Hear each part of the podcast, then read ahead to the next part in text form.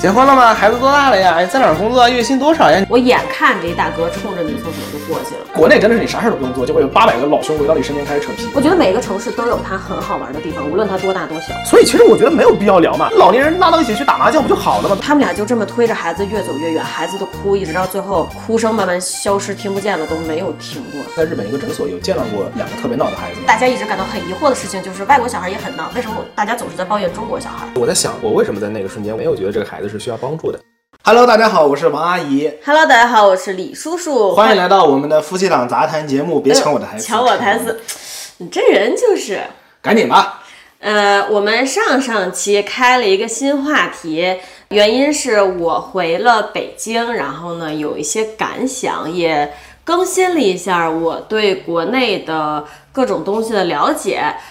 然后中间我们就插了另外一期，就疯狂跑题。对这次呢，我们回归上上期的那个话题，继续聊一下回国以后对国内有什么新的感受、新的认识吧。我记得上期咱们是按照衣食住行的顺序来着，是吧？对，然后录完我就发现把住忘了。啊，是这样的吗？是的啊，所以有这有期，嗯，哇，你录完还发现忘了，我压根儿没有发现忘了。对，因为我是一个会记笔记的人啊，你不是，所以这次呢，我们要 cover 哪几个话题呢？首先肯定要把住补回来，然后呢，主要想聊的另外一个话题是关于人，因为其实关于中国跟国外一些，比如说比较发达的国家比，嗯，有那么那么多的争论，它其实很多都是围绕着人。而且还有一点，就是因为我回国发现，国内现在硬件儿确实有跟国际接轨的这个感觉了。嗯，所以呢，主要矛盾点其实还是在人，我们也可以聊聊这个。然后，其实上上期我还提到说，呃，现在网上争论很多的一个话题是，外国人如果到中国旅游，到底方不方便？持哪方观点的都有，这个我们也会聊。最后就是说，再聊一些国内现存的问题吧，我觉得。 虽然我们是想分上下两期就录完，但根据我对上一期的观察，我们这个跑题的积极性和主观能动性实在是过高，所以先打个预防针，有可能这个话题会分成三期。根据你对自己的观察，好吧，都是你在跑题。嗯，我觉得你的跑题水平呢，根据我的观察也在缓慢提高中，你也有很高的进步潜力，所以请你不要自怨自 艾。呃，我们之前说的，今天会提到话题，有可能会提不到啊，就大概就这意思。所以咱们就是彻底抛弃了这个衣食住行了。我记得因为上一期聊了，上一期食品也聊了，出行也聊了，所以呢，出行 cover 了很多方面，包括地铁、啊公交什么的，还有出租车，所以这一期确实只剩住了，然后就是人。好，得。那就从住开始呗。话说你是住过胡同的，老北京胡同对我小时候是住胡同的，我倒是没有住过，我从我有印象开始哈，最小的时候我住的是那种南方乡下那种地上都没有地板的，就是连水泥地都没有呗，就是烂泥地，嗯就是烂泥。然后呢，厕所呢是你一个不小心就可能会掉到坑里去的那种，非常古早硬核的，就是茅房，康康啊。 如果如果有南方南方的听众，应该能知道这个词儿吧，叫跌了康康里。这个我到今天都记得很清，跌了康康里就是跌到那个拉屎的坑坑里。哎，你跌进去过吗？没有你从来知道没有有人跌进去过吗？我知道。你认识的？呃，我们那个时候有流传过类似于。那都不能叫都市传说，因为是村子里，所以应该是村乡野传说。就那时候我们乡下在路边上会有那种挖的大坑，类似于化粪坑那种，哦，堆肥。有喝醉了酒的掉下去淹死的。就是怎么说呢，就是人类的排泄物吧，因为比较对吧？打住！我也觉得不要这话说题可以结束 了。总之这个很可怕 的。哎，然后说到这个，我要一看哇，太棒了，一开始就跑题，我今天状态可对了。我小的时候个人承受能力是非常高的，嗯，因为那个时候呢，土茅房用的那个又来草了，纸，这话题又来了。草纸是真的草，就真的糙，就像长大以后啊做手工时用的砂纸一样，嗯是真的有够糙。我小时候超屌的，哦，现在已经完全回不去。嗯嗯，养尊处优了啊，哥，属于是。回到那个住，我回国以后呢，住的是楼房啊，但是我有去串胡同，而且可能因为我是北京土著嘛，所以我知道上哪儿还能找到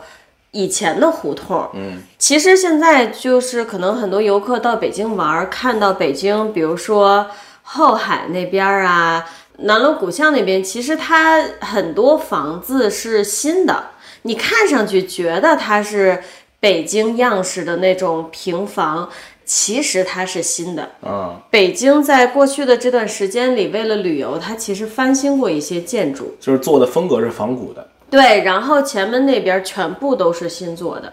它只是样式还保留了那种感觉。嗯，我这次回去啊，就有去医院看病，然后我那天看完病了，我就想去吃延吉冷面，所以呢，我就用手机导了一个航，大概从医院走过去。呃，二十分钟吧。这个医院是北京大学第一附属医院，然后他走到那个冷面的地方，刚好这二十分钟啊，会穿一个胡同儿，结果就被我这么歪打正着的找着这个胡同儿了，所以我就去看了一下，北京现在还保留的，呃，就是还是住人用的这种老胡同儿还是什么样儿。怎么说呢？感觉就是跟小时候比有一些变化，但也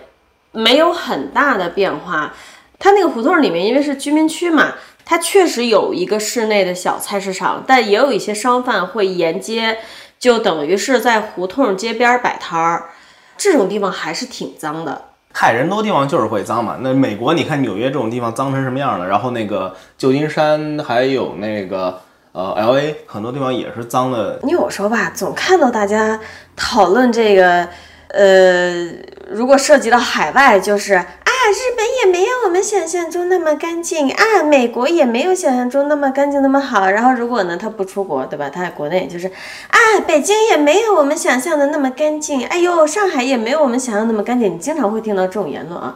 咱就说啊，嗯，有一个规律，我也是在美国、日本、国内跑跑，我发现的，人多地方肯定脏呀。嗯，你制造垃圾的人和频率是是是更高的呀。后来以前我带我爷爷奶奶还有我姑姑来日本玩的时候，我姑姑对这个日本的干净和脏做出了一个我觉得非常精准的评价。哦，她那个时候她就说，她觉得大阪也就那样，她觉得大阪就是很多地上也是丢满垃圾，觉得也不干净。但是呢，虽然垃圾多，但好像确实不怎么脏。我说为什么这么说？她说你看你鞋底还挺干净的。然后她说看那个就是高速上的，就是路边的车，那种大卡车，她自己开车开超多，所以她觉得这些车每辆都这么干净。对，觉对得肯定就是比较干净。比如说你在日本看到的脏是垃圾的脏，但不是灰尘的脏。如果你到了北京，可能你会看到垃圾的脏和灰尘的脏，但是北京有它特殊的地理情况嘛，嗯，它会下土啊，各种的。不能说你抛去这些客观的原因，你就单评价它干净不干净的。北京和上海、和日本、和美国都有很干净的地方，也有很脏的地方。但你不能因为说，哎，我今天刚好走着这条街，我看这儿有垃圾，然后我超有优越感的，我就说，哎呀，日本、美国也就这样，这就有点儿对吧？以偏概全了。嗯，北京大部分地方很干净了啊，而且由于现在可能国人素质高了嘛，也没有什么随地吐痰的了。我记得我小时候走在路上，是一你要避开井盖儿，二我都是低头走路的，你要避开有人在地上吐痰，不然你会踩上去。但现在其实我觉得这两个基本你不用特别在意它了，除非一些特别脏的地方。怎么说呢？你说到这个，让我至今记忆犹新的是，我小的时候应该是上小学那会儿吧，啊、我老家铺的那个人行道啊，嗯那个方砖，它经常一下雨就会泡开来，对对就泡开，然后对嗯你不知道你踩哪一颗是地雷，什么意思呢？就一脚踩下去，然后砖就陷下去，然后水对呲就溅你一身。但凡看到有块砖，它铺的好像有点不太整齐就，不先拿走脚尖点一点，看它会不会陷下去。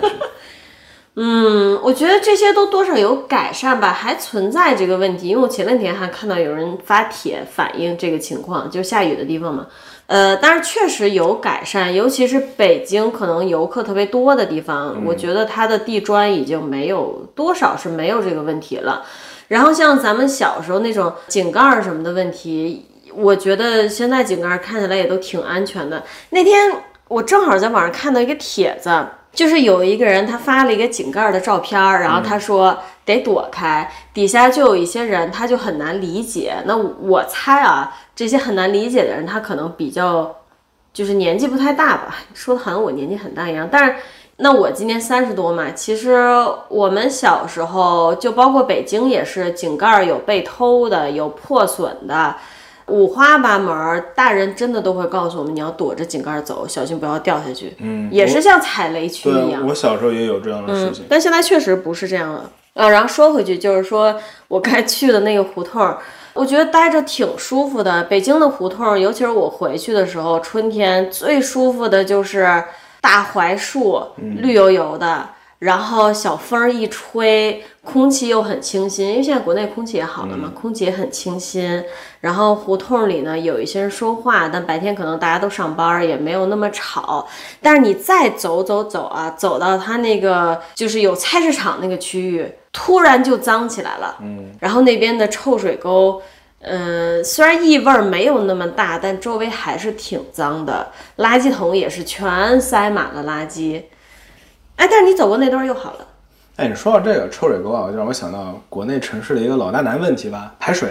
北京会下雨天会被淹吗？还雨大的时候凑合吧，南通在我长大过程中被淹了不知道多少次，嗯当然不是那种不是那种全市被淹啊，因为嘿南通风水宝地，就是台风刮不着，嗯大水淹不着，嗯基本是啥事儿没有。就是过去我的印象里面，唯一遭过的天灾就是当时零八年吧，有一场大雪，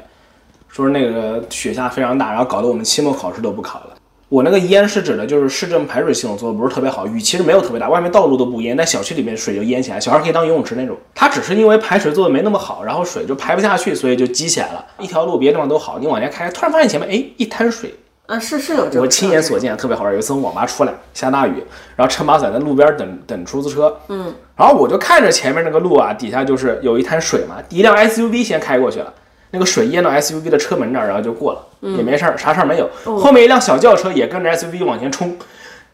妈的，眼看就要把驾驶座都淹掉了，车里啊就传来人的尖叫声，然后赶紧倒出来了，特别好玩。高高估了因为自己对，因为 SUV 比较高嘛，他开过去没事儿，但后面那个车就不行。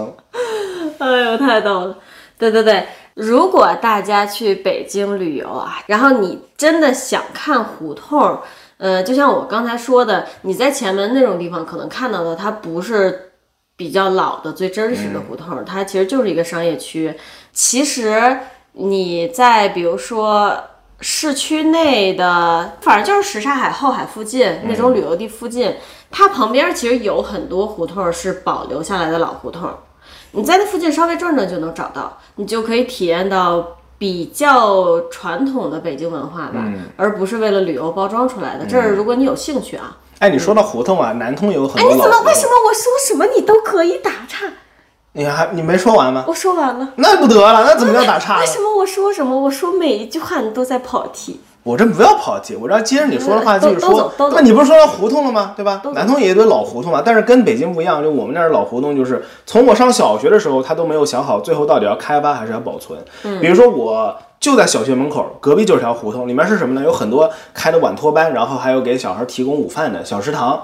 从小学的时候，老师就跟我们说，那边都是墙上会写着拆啊、危啊这种，说尽量不要从里面走。虽然说现在看起来没事儿，但是万一哪天都都很老了嘛，一直到今天它还在那儿。我猜也然后是。包括我高中，高中旁边有条特别大的一个胡同群，那是南通的老城区，那里面的基本人全都迁走了，已经没有什么人住了。只有些特别特别老的爷爷奶奶，当时有开那种馄饨摊或者卖臭豆腐的其实南通应该叫巷子吧？啊，对对对，叫巷子你。对不起，头发了头我发了我他妈我背叛南方人了，对那种老巷子。但是到今天为止呢，都没有处理。其实我觉得，如果能把它，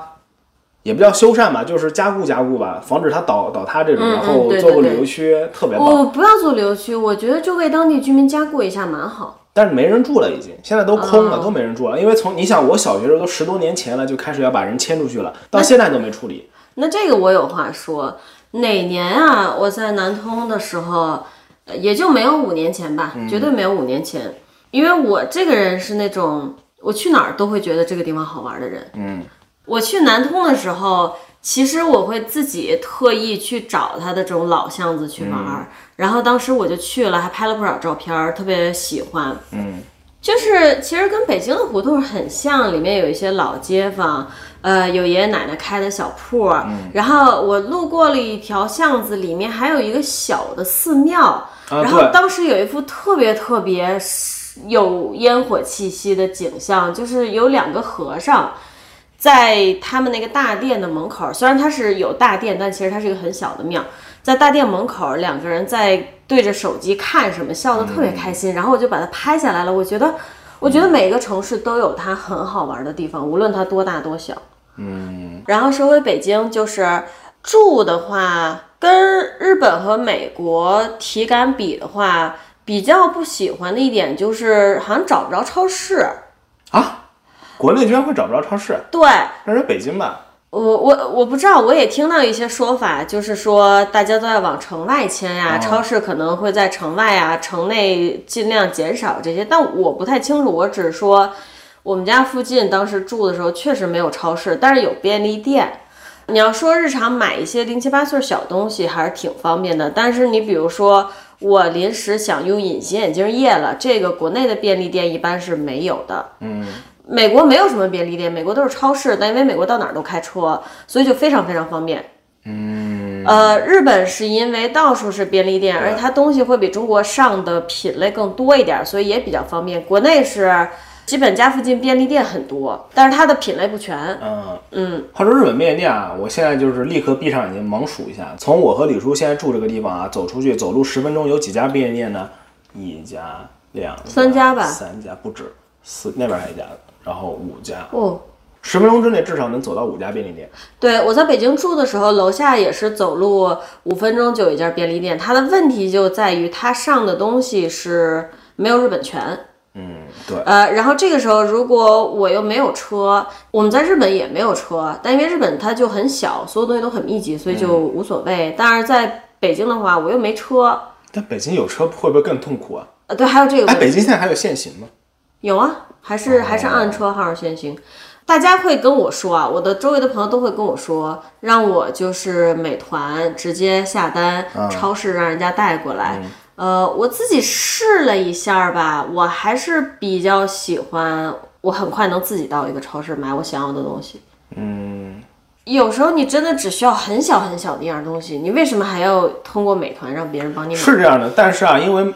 国内的这个外送啊，这些特别便宜，所以你嗯确对实是可以。它的人工费很我我便以宜。前就买个电池都是跑腿的，我买电池我都不下楼的。嗯，什么棉棒啊、电池啊，特别小的东西，哪怕一盒牙签我都懒得就下去。你就当我是老年人吧，我可能不太喜欢这种。嗯，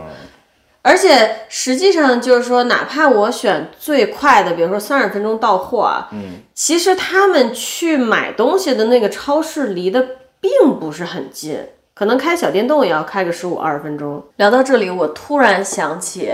我回国就这短短的一个月里遇到的一个事儿，它也是让我觉得就近没有超市，购物只能靠比如说美团这种 APP 它的不便之处。我我当时闹了一个很大的笑话，就是我想买新冠测试盒，嗯，我想测我是不是感染新冠了。周围的朋友都跟我说啊，你就在美团上去弄那个买药还是什么的。哎，我一看，哎，挺方便，我就试了一下。它好像是一盒有十支，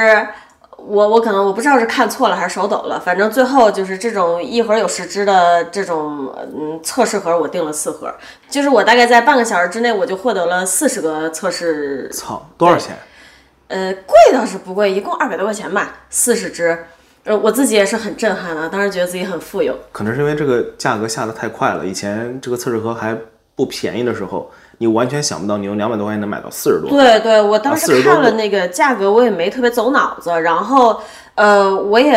哎，谁知道，反正就是闹了这么一个乌龙。嗯，我我总共在国内待一个月，我为什么要四十个？我我是不是有病？然后我就想把它退掉。嗯，呃，反正我在国内之前的体验是，你像以前咱们回南通的时候，如果淘宝有东西要退，其实还是蛮方便的，对吧？嗯。但它这个药其实是很难退的。我当时是因为它是一个跑腿儿买来的东西，所以呢，我只有两个选择，要么我自己带着这个药到一个可能骑小电动要骑二十分钟以外的药店，而这是当时我能最快买到这个测试盒的地方，我可以这样直接自己去店里退。要么呢，我可以再叫一个跑腿儿。然后我还得先跟药店沟通，跟他们说您好，我能不能退这个？他说 OK，你能退。然后你再叫一个跑腿儿来到你们家取了药，你给他一个编码儿，反而它是有一个方法可以保证你这个东西送到商家，就是类似于一个编码，你三方互通一下的一个东西。他带着你的药再到商家，你们再把编码跟商家沟通完了，这个就算完成了。折腾来折腾去，反正它整体我觉得，至少说在买药、跑腿儿买药这个事儿上，它是一个很繁琐的退货过程，最后是退了，而且其实效率并不低啊。美团人给反馈给的很快，嗯，大概在一个小时之内吧，我这个事儿就办完了。但是它繁琐不繁琐？对，繁琐。嗯刚好最近我们有一个朋友，嗯他就是问我们说，美国那边退东西是不是很方便？我们就跟他讲说，对，美国退东西真的超方便的，因为日本其实也不是很方便退货。对，日本不算特别方便退货吧？美国退东西确实很方便，而美国的就是各种原生于美国的品牌退东西都非常方便。我我我好像就没有遇到过美国退东西不方便的情况。对，几乎没有。而且我们亚马逊，因因为用的多嘛，我们我们亚马逊是有会员的，对吧？这也就让我们推动变得更方便。就比如说我眼前这个手柄，我现在用的这个有个手柄是那个 Microsoft 的，就是微软的那个那个 Xbox 手柄。嗯，它之前出过问题啊，这已经是我现在第四个手柄了，一分钱都没花，换了三次了。首先呢是呃亚洲区的这个手柄的就摇等一下，等杆，一下，你现在用的这个手柄是你当时在美国买的，嗯、在日本买的，那跟美国退货有什么关系它是美国的牌子。然后我当时发的邮件，我是直接发到美国本部的。啊？然后呢？因为因为就这就是我说它很方便的原因，它基本世界都通。这倒是不，它微软能做到这个水平，公司有几个？那确实，那我举两个例子啊，一个是我之前说过戴尔的那个例子，我在美国买的戴尔，然后当时我回国电脑出了问题，然后我就打电话给戴尔，然后他给我接到了香港，然后香港那边说就是他们在上海是有服务点的，结果第二天一个小哥从上海开车开到了南通，两个多小时，小面包车，面包车里装满了各种配件，但汉子特别高，一米九，鞋子巨大，就我的鞋放他鞋隔壁像个小矮人的鞋，这不是重点，重点是他开啊，两确个实，小时。但是还没说，他女朋友一米八。总之，他开了两个多小时过来，结果发现只是我的那内存条松了，帮我拿酒精擦来插回去了。然后我说这得多少钱？他说不收钱啊。他我说脑子里一定觉得你是个智障他吧？可能真的觉得我是个智障吧？那反正对吧？人家拿的是外企的钱，对吧？开两个小时，他就开两个小时开回去了，哇，特别牛逼！我觉得当时我觉得让我震惊，你知道吗？特别震惊。我第一天打的客服，第二天他就从上海开过来了，而且不收钱。你是不是又社牛了？不然你怎么会知道他的女朋友一米八呢？对，我是社牛。我刚走的时候，我操，我说兄弟，你这你好高啊！哦，真受不我了！说你低点头，这个只有一米七，你这个头要撞到。他说他笑一笑，我说你，我说真的很少见，你真的好高好壮。他说我女朋友一米八呢，我说我操牛逼。然后第二个就是这个手柄嘛，这手柄是当时亚洲区生产这批手柄，反正就是其中某个按键中的一个，它容易出问题。然后我当时就遇到这个问题，我先是用自己的各种 DIY 方法去试着暴力解决这个问题，比如说往里面喷那种呃润滑液啊，或者是弄点食用油啊这种，然后都不行，都不行之后呢，我就联系了客服，我虽然是在日本买的，但我用的账号是我美国的账号，我只有一个微软账号嘛，所以我默认也是直接联系上了美国的客服。他是虽然是英文的，但他直接就给我发了日本的这个地址，帮我启动了这个怎么说呢，就保修退换服务，也是很快。第三天我就收到一个包裹，里面包裹的特别好，是一个折叠装的小盒子，就把你的旧的手柄放进去就行了。然后小盒子里面可以刚刚好卡住这个手柄，然后你把它寄出去，过两天就寄个新的给你。但实际上这个新的呢，比第一次坏的还要快。因为当时亚洲区所有的货都有问题，它虽然是以旧换新，但换回来新的还是那一批货。然后呢，我就去抱怨了， 对吧？经过一些怎么说抱怨之后呢，第三批他直接寄了个最新款的给我，就 OK 了，就是新那批货，那就完全 OK 了。然后用了很长时哦间。当时呢，由于亚洲区的这批货的问题，微软延长了所有这个手柄的保修期。原来我记得是一年半还是多少时间，反正延长了很长时间。等它保修期快过的时候，然后我就又换了一次。我觉得能解决问题就可以啊。那如嗯对这果个你不给我换，那我更跟你发脾气，对吧？嗯总之就是说，国内现在整体可能乍看上去或者乍感受上去，它的一些日常生活上的东西是很方便的，嗯，但它也会有一些你看不到的地方，可能它是不太方便的，或者说，比如说大家也体验过这种买药，然后找跑腿儿推药，觉得很方便，但如果你有横向对比，比如说你能够跟美国的这种退货体系横向对比，你就能意识到，其实它还是很不方便的。中国这一部分，美国它能方便到什么地步呢？由于它是基本上出行就是开车，买了东西也是开车出门，五分钟十分钟，超市买完回家。嗯。如果你发现需要退，一个是它退东西期限是非常非常长的，一个是你拿着这个东西，哪怕你已经用过了，用了以后说，比如说我皮肤过敏，我不喜欢，或者甚至你可以说我不喜欢的香味儿，你说我用了一下不喜欢它香味儿，你都可以直接拿到柜台去退，它是会给你退的。还有比如说，如果你买了一件衣服是新的，你摘了价签儿。但是呢，你确实没有穿过，也没有洗涤过，你是可以带着价签儿和衣服回去，它嗯是可以给你 store credit，、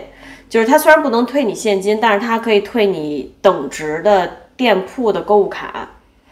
对比一下，你就会发现美国退东西是真的方便。然后我举个特别真实的例子啊，我爸之前来日本嘛，然后他家里其实有很多他从亚马逊上买的东西。嗯，之前李叔会问我说，既然不用，为什么不把它退了？呃，这说的是我们在日本对，亚马逊。然后我突然想到哈、当然我在亚马逊操作那个退款，在退东西，然后我爸就在后面盯着我的电脑屏幕看。然后底下有写你为什么退东西嘛。他问我这什么，我说这是他问我退货理由。他说那你写什么？我说因为我不喜欢这个颜 色啊。他说你这不是找茬儿嘛。对他觉得我是在糊弄人家，但我说不是啊，因为他们同样的款，我买了三个颜色，我想看哪个我最喜欢，要到手我才知道嘛。然后我觉得这个好，那我把另外两个退掉。嗯嗯，其实有部分可能是观念问题，中国人可能会认为我这个东西我都买了，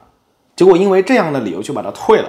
我是不是就是故意在找找茬儿？其实很多人在淘宝是会这样操作的，但是如果你在淘宝以外的地方，好像你这样操作，大家就会觉得你找茬儿，对，但是在亚马逊上，我觉得这是非常正常的一个操作。不知道怎么说。嗯，我觉得是比较正常的一个操作，因为亚马逊它本身它自身给你的合理理由就非常的多，很离谱的，包括那种我不小心购买的也能算一个，它还是直有接给你的，我就我是选项用不里面嗯到。这个东西也算一个选项，或者说、嗯、好像还有一个选项是不想填，无所谓，没有理由。但我每次都会填，我都会给的比较详细，就为什么我、哦我拿到了我不用它，因为很多东西你不是都不知道，比如说一个帽子，对吧？哦你看上去很合适、s i z e 也很合适，尺寸也很对，嗯但是它不透气，这个你又不知道了，对吧？你买回来睡手它不透气，那因为这个原因你把它给退掉，我觉得这是超合理的。嗯，所以我觉得有一部分啊可能是观念问题。我也不知道，但我这里插一句，以防大家说我们是境外势力啊，我学会这个词儿了。啊我跟你们说一下，日本退货也很不方便，尤其是我在美国习惯了以后，我到日本、然后去买优衣库，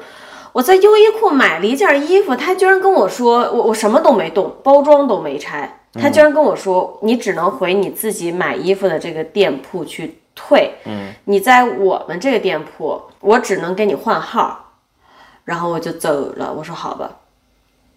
对，就很沙雕。我怎么说呢？这个反正这个事情在美国是极不可能发生的。然后其实我超期待就是日本也能有像国内那样的纯免费的退换货。现在日本的亚马逊呢，虽然也是很牛逼啦，它有些提供某些快递公司它是可以上门取件的，这个它确实做到，但是你还是得自己花钱。那淘宝那种不要钱的，对吧？你退换货那才那他们才要屌，嗯，牛逼啊！直接在淘宝的这个平台上面你点一下，然后就能约定快递小哥上门时间，甚至能当天取件。只能说淘宝整体它做的是很方便的，但像我那个情况，我临时需要在一个小时、半个小时以内，我得拿到这个药。嗯，当然，这个就不是通过淘宝了，我当时是通过美团的 APP 嘛，然后用他们的跑腿儿和买药功能。然后结果发现出了问题，我又要尽快退的情况下，对，我又想追求一个方便的退货的情况下，它就出问题了。这种情况其实解决方案只有自己下楼找药房了，但药房就离我很远。对，就没办法了。对嗯，嗯，就出这个问题。其实就是我回国住的方面，我感觉除了因为吃的话，外卖也很方便。我周围的饭馆绝对是比超市多的，嗯，所以如果你点一个外卖，它会来的很快，然后品种也很多，嗯，但是就因为超市很远嘛，嗯，所以我会觉得这点比较不方便，嗯，住还有一点，因为我当时住楼房嘛，回国，嗯哎，我觉得那个楼板啊，就像纸糊的一样，虽然说、啊录隔音是吧？虽然说日本、美国都有这个问题啊啊，我们当时在美国啊租的那个公寓，嗯也是遇到楼上的人很吵，一直放音乐，那是就然后是对我们造成很多年心理阴影的那种噪音扰民事件了。分享一下这故事啊。然后我们俩当时在美国租房的时候，就遇见这么一个事情，它严重到我们经常需要半夜报警，嗯，警察也确实会来。然后他来了以后，他真的会去楼上敲门，跟他说、你们音乐要安静一点儿。然后我们当时也去找了小区的经理，美国的那个。呃，实话说，他的态度让我是挺不满意的，所以最后我们采取的方法就是说，就是说他们可能也跟我们楼上的人沟通过，但是你能感受到这个小区他并不是非常想帮你解决这个问题。那我们最后还有也不是两个月，还有一个月房子到期的时候，我们直接就把它转租出去，我们自己又去别的地方又租了一个那房子。我是这么我是这么认为的啊，因为我后来回去看了，我们一起去看了嘛，看他那个小区的条款，他真正原因是什么，并不是我觉得并不是因为嗯这个小区的人不想帮我们解决问题，他也是打工仔，对，他也是按照条款做事，警察一样也是按照条款做事对，因为他条款写的是噪音不能超过多少分贝，对其他就没有任何的规定了。所以警察去敲门之后拿噪音检测器嘛，一看我没有高过这个分贝，他也就没没什么办法了。包括小区也是一样的，小区最后虽然说是第二年啊让他们搬走了。对吧？他当时有说，就是第二年就强劲让他们搬走，但是对我们也没什么用啊。我们第二年对，我们也搬走我了，们已对经吧提？前搬了，因为实在受不了了。但是他那个扰民，真正扰民的点是什么呢？他不是噪音大，他他妈是震。低音贝斯在这对，里，然后墙板呢又比较薄，然后他楼上震，我们俩他妈跟着一起震，而这哎我个是最我难我受必的。须要吐槽的就是说，我们当时租的那个小区，两层楼的结构，底下是两个一居室，嗯，然后这两个一居室上面的楼板是顶了一个三居室，还带阁楼的三居室。然后楼上三居我就想室住什么人呢？住四个像移动冰箱一样的美国那种男美美国男孩儿，了，就是大学生嘛，因为我们对当时住大学城，真的就是跟咱们中国人的体格比起来，就是移动移动电冰箱。不过现在我觉得中国人体格也追 上来了，绝对追上来了。 所以就是我们当时在美国这个体验就不是特别好。你虽然你说啊，说比如说小区的经理什么的，他是按规章办事儿，但因为当时这个事儿太困扰我了，我其实去找过很多帖子。这个要看小区的，有的小区会非常重视这个问题，会非常上心，处理的非常好，非常快。但我们那个小区不是，后来呢，我们就搬了新小区嘛，然后就是会认真的去看每一个小区的规章制度是怎么写的。因为我们然后实在太害怕哦对再碰上一样搬到的。这个新小区里面，关于噪音这里面就写的非常清楚，至少我记得写了五条。但是原来那个小区呢，就是关于噪音，它只是加在其中一条里面补了一句。那看到这个，我们觉得这个就更可信任一点。然后当时楼上那个傻逼呢，给我造成了非常大的困扰。一个是去很多餐厅，我听到这个餐厅的背景音乐就是太动次打次，我就得出去，我受不了。另外一个就是我到今天为止，我能一闻就知道谁抽大麻了，因为楼上那帮傻逼他还抽大麻。然后有一天晚上，也是他太吵了。然后呢，那是在我们我忘了是在我们开始叫警察之前还是之后，叫警察之后了，我自己上去敲他的门。其实我也有一点紧张的，毕竟就是他是一个年轻力壮的男性大学生嗯嘛。呃，他开门以后两眼通红，一屋股里大麻味就是。对，然后我就跑路了。 我就想，就这种情况就别说了，跑吧。这傻屌差点跟他打起来。就是他自己，其实就是他眼睛通红，屋里大麻味儿流出，他自己是不承认他在抽大麻的，就是在这么明显的一个环境下，我的重点并不是说你不能抽大麻，我其实对大麻味儿也并没有什么意见，他的问题就是他这个重低音每次都不解决，不承认自己做的任何一件事情，无论是放音乐还是抽大麻，他都不承认。烦的要死。嗯，我还遇到过一次他的室友，其实我觉得他的室友是知道他的问题的，嗯但可能因为他们也是朋友，然后也不好说什么，但他室友有替他跟我道过歉，也是白人，嗯嗯，但这并没有用，这并没有也也用。是个移动冰箱。日本其实我在网上看到很多人也会说楼板很薄啊，嗯然后经常有日本人会投诉中国人呀，或者是中国人自己到日本住了以后，周围有很吵的邻居怎么样的，它真的可能是一个世界性的问题。对，嗯，就是它这个楼为什么要盖成这样，是有自己原因的。为什么这么不隔音，是有自己原因的。那大家在各种地方怎么解决，对吧？其实有时候真的很难解决。嗨，我国内家楼下住的那户邻居是我，包括在网上看到的都是比较罕见难搞的那种。嗯，呃，我们家是复式嘛，屋里是两层，中间有楼梯嘛。我们在这儿上楼梯的声音，他底下都能听到。有的时候甚至家里没有人，他都能一个电话投诉过来。家里真没人，他能再发微信说你们家声音好吵，你们搞得像闹鬼一样，很吓人的。你这么一说，搞不好真的闹鬼哦。啊，没有没有，因为是天花板上，估计就是天花板上那个杆子咚咚咚咚哦咚，经常风一吹上面就叫，上面就叫，他也不知道是哪儿的声音，就以为是上来啊其的声音。实就是说，这真的也就是因为我们当时在美国遇见那个事儿，我就对于隔音这个东西做了很多研究啊。嗯呃，有一部分不是全部啊，有一部分大家觉得可能是你楼上在震，其实是楼上的楼上在震。怎么说来着？是一个是空气震动，还有一个是固体震动，就是这种声音有可能是通过那个墙壁什么的，然后从楼上楼上一路震下来的。你自己觉得你听到的这个声音来源，它可能是不准确的，不是说所有的邻居纠纷都是这样啊，有一部分确实是你自己漏。还有就是说，你听到很多空气震动，什么叫空气震动呢？就是它并不是敲击固体发生的，比如说人出的声音这种通过空气传播的，你听到的楼上楼下说话声，有可能不是通过天花板或者地板传过来，而是从窗户。但就是说，大家可以看到，其实邻里纠纷啊，什么这些，尤其是噪音造成的，它是一个很普遍的问题，不只限于国内。它的区别就在于，反正我俩觉得，如果是在日本和美国遇到这种情况，很多人会选择报警，然后警察会来。嗯，但是在国内，我感觉好像，除非是很极端的纠纷吧。不然一般不会这样做的啊。然后就回到我刚才啊，我们终于回到主题。我在国内住的时候，短短一个月，居然能碰到楼上有噪音，我自己也是没有想过的。我那天就是，哦，这个楼板薄到我能听到他们家小孩练琴哦，我甚至能知道他在练什么曲子哦，就很搞笑。他们楼上餐桌椅沿着地板拖动出来的声音，我都知道。洗手间是更不隔音了，他们家冲水往水管子里排水。那天让我比较受不了的也是咚咚咚的声音。其实我觉得练琴呀、倒水呀、拖椅子啊，这都是很正常的日常生活的声音，我都很 OK 接受。但是他们家小孩儿在地板上来回来去跑，嗯，跑了得有二十多分钟吧。然后呢，我实在受不了了，我就上去了。当时我还有点忐忑，因为我怕说万一人家态度不好怎么办。我说敲了敲门儿，半天没人开门儿。后来有人开了以后，一大哥站那儿，我说：“大哥，你们家孩子能别跑了吗？”他第一个反应是否认，他说我们家孩子没跑。然后他跟我说话的时候呢，是身后站着一个小姑娘，但明显能听见客厅里还有别的小孩说话，也就是说，我猜他们家是两个小孩儿。然后他说没有，他说我我给他说了一个时间，我说在这个时间段里，你们家一直有咚咚咚的声音，能不能让小孩先别跑了？他说这个时间段我们家小孩没跑，我就给了他一个更具体的时间段，然后他不说话了，他跟里面喊了一嗓子说这小孩别跑了。啊啊啊！这但是他态度其实不算特别差吧，只是第一时间的习惯性否认。然后其实之后他们家也有过一次小孩跑，但是基本上我说了以后就改了吧，我觉得是之后也没有怎么出现这个问题。这个我觉得国内啊，特别是楼房里面上下楼邻居之类的联系，比起日本和美国要密切不少。你知道国内有那种群吗？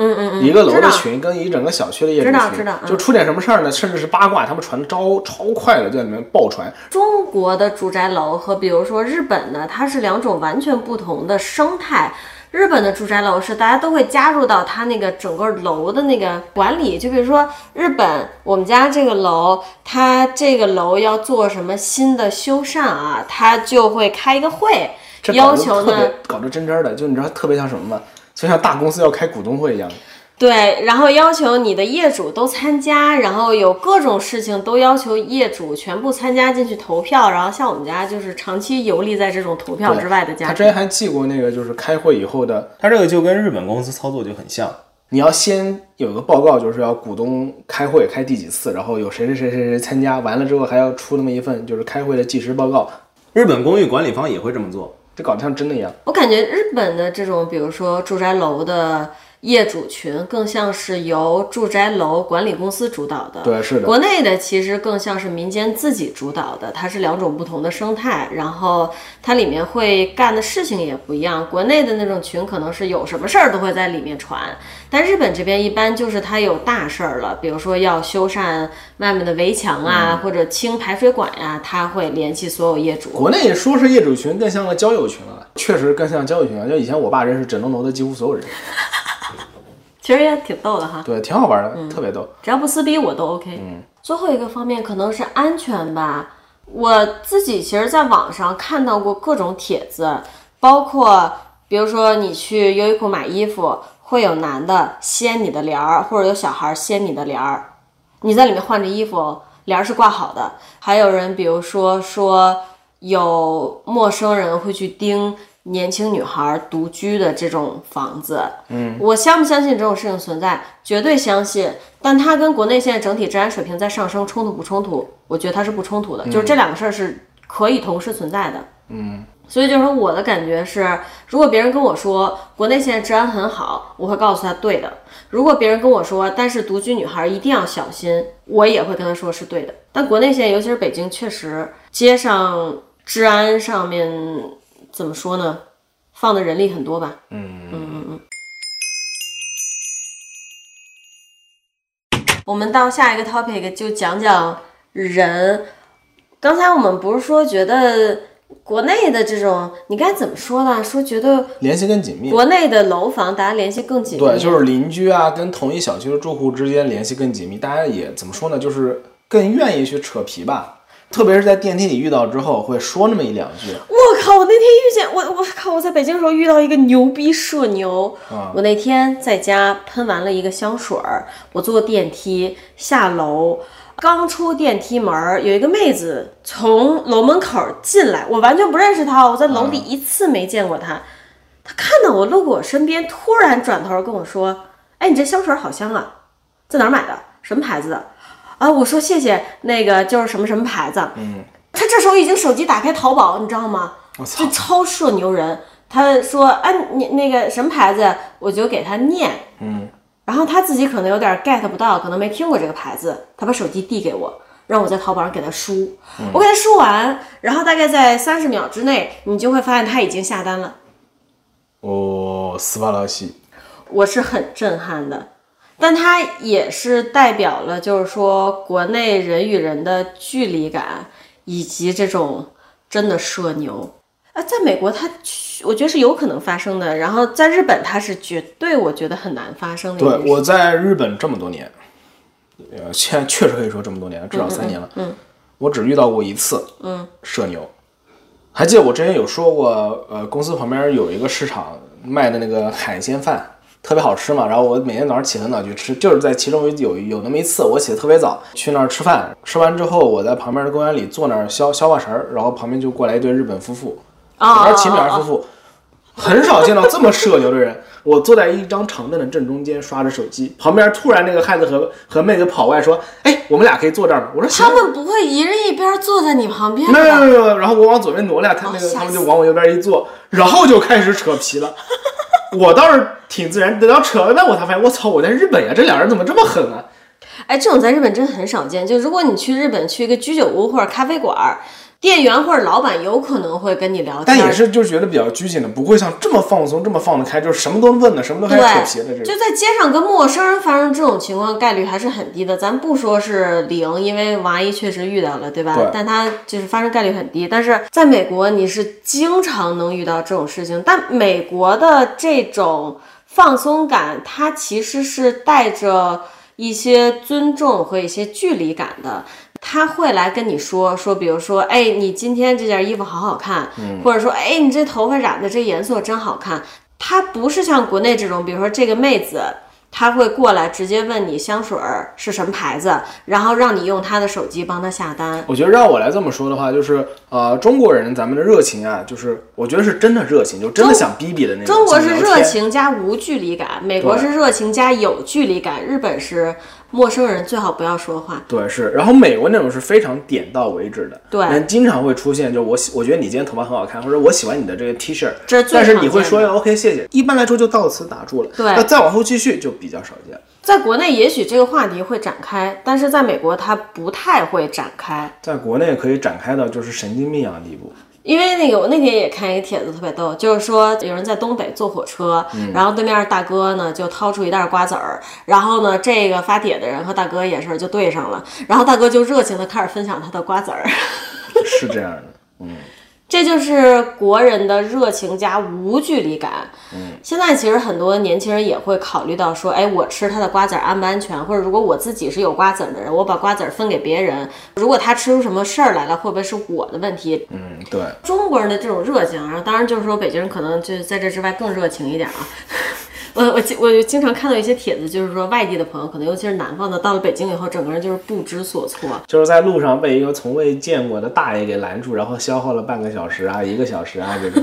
嗯，可能也没那么夸张。我那天看一帖子特逗，就是有一人他跑到北京旅游，然后呢，他就是找了一个包子铺坐下来吃包子。这时候他什么都没干啊，他才要开始吃他的包子。旁边桌一奶奶跟他说：“哎，你这包子加点醋好吃。”然后他就傻了。我操！他就他就不知道怎么回复了。但我作为一个北京人，其实我脑子非常迅速的转起来了，这很好回复，你就说哎谢谢您嘞，说哎我试试，你是不是无所谓，反正他也不 care、但是社恐人会觉得很恐惧，嗯我他给他我会给不知所措。我给你讲个跟这个非常类似的经历。我应该是上大一还是大二，有一次回国，然后早上去我朋友的小区楼下等他，他迟到了，然后我等他看他也不回，我估计他还在睡，就是那种以前的国内小区嘛，可能现在也还有，小区里面就是有早餐铺的，有小菜市场的，我就跑到那个小餐铺啊去叫了一笼小笼包，还有豆浆什么的，我就吃早餐嘛，一边吃一边等他，因为那时候应该七点多钟，人特别多，都是起来吃早饭的，没位置坐，我就拼到一个大爷旁边儿。那大爷老牛逼了，一大早在那儿喝二锅 头，我操！当然，南方咱们那儿不是二锅头，那个牌子我都没见过，其实。 嗯嗯叫什嗯，么反正就是白酒呗，反正就是早上起喝来吃高早度白酒操。我当时真的是我嘴欠，我多说了一句，我说老爷子身体真好，一大早这么能喝，这是白的吗？我问他这是白的，他说可不白的，然后他就给我要了个杯子，老自然了，给我倒了一杯，来一起喝点儿。 我真是嘴欠，啊我靠！结果结果我们两个人就分掉了那种二锅头那种小瓶了，这一大早哪有喝这么？我的天然后呐！然后我说、哦，但是我要说啊，我我给王毅更正啊，不是牛栏山二锅头啊，他只是用这对对个对牛栏山二锅头的瓶子大小来比喻一下。呃，在我眼里，所有这种价格差不多的，然后乡土版的高度白酒，我都管它叫二锅头。啊，行，嗯，谢谢你，北我京就人北京人感谢你啊。刚喝完一瓶，我说：“哎呦，行，够了。”说大爷，您您一会儿是回去继续睡还是怎么的？你没有反省过自己开始就多说了一句话吗？是这样的。然后他就从口袋里又掏出一瓶，他说：“谁睡呀、他说：“一会儿打牌去。”南通那边打那个扑克牌和长牌，我不知道是哪一种。他妈一大早喝，本来一个人可能要喝完一瓶你，这个嘴啊呀、对，确实。然后我就陪他两个人就一人干了一小瓶，然后我也回家睡觉去了。我要笑死了。你的朋友呢？他等我睡醒都没醒。 就国内大家真的是很热情，我特别喜欢这种氛围。我这方面还是挺适合你的。嗯，经常会在那种莫名其妙的小酒馆或者是小饭店遇到奇怪的酒友，拼个桌就拼出一个基友出来。我其实今年回国之前，我在日本待的已经有点自闭了吧。然后我其实回国还特意挂了一个精神科，我要看我是不是抑郁了，因为我觉得当时症状蛮严重的。在我看到那个精神科的那一天，我刚从医生那儿出来，我就社牛了。这你回国真的，你的社恐是会消失的，除了一些真实的社恐人啊。但因为我其实不是真实的社恐人，我只是受日本环境影响，后来有点压抑。然后那天我从医生诊室出来，他跟我说你有抑郁症。那个医院它的可能是因为新楼啊，很多东西做的不太标准啊，它那个男女厕所用的都是蓝色的符号，只有一个白色的小人儿可以区别，反正就是很难区分。我眼看着一大哥冲着女厕所就过去了，然后当时我离他得有二十米远，我冲他大喊一声，我说：“大哥，你别再走了。”然后他抬头看了一眼，好家伙，差点把自己吓死 了。他真差一步就进女厕所了。好家伙，然后后来我在北京还干过不少，比如说我去医院看病啊，医院有那种塑料帘子嘛，入口的地方，我会帮别人掀帘儿。然后我坐地铁的时候，我那天看见一个腿脚感觉不太好的奶奶，就把我的座儿让给她了。回国我真的社恐会消失，然后我也会跟拼桌吃饭，但我在日本就是会逐渐自闭，你知道吗？好、确实可能跟真的是跟大环境有关吧。对，然后我要说，国内人与人交流比较好的一点，我觉得跟美国很相似，就是大家不会过度的客套。除了结账买单的时候嗯啊，咱就说日常生活中啊，你跟陌生人大家还不会过度客套，让你觉得很舒服。你比如说我当时让座儿给那个奶奶，她当时也很客气的推脱了一下，但她可能也就说了一个“哎，不用，没事儿”，我说没事儿，您坐吧，她就坐了。如果这时候你在日本啊，你可能已经跟人家鞠了大概两个人加起来得有十个躬了吧？刚刚我就想插嘴，你刚说到那个大哥进女厕所那个，让我想到，突然就想到你也了进过女厕所？对，是的，记忆深处的奇妙经历。高中那会儿，那时候我姐姐，呃，我姐姐上的是女高，女子高中。嗯嗯嗯。然后呢，我有一次去接她放学，出来之后呢，我突然想上厕所，我就说回去学校里借个厕所吧。嗯。然后保安还不让我进，因为我汉子嘛。哦然后我说我不是，我说我是来接我姐的。接到了，我就上个厕所，接个厕所我就出来。他说行，那你去吧，我就进去哦了。进去之后呢，我就偷偷跑到教学楼一楼，一看教学楼一楼只有一个女厕所。巧当了时吗我的想不法是，我想法是这样的：哎，我知道这一题我会啊，我们学校也有一楼女厕、二楼男厕、三楼女厕、四楼男厕的。哎呦，我就还是哆你哆机智，为你我这鼓哆哆掌哆。冲上二楼就进了厕所，尿完尿出来，我才想到，哎，不对，刚刚的厕所好像没有小便池， 一看是女厕所，哎呦，咱就说你这个脑 子呀！然后我才意识过来，对哦，这是他妈是女校。 哎呦，老王，你的世界好简单呀！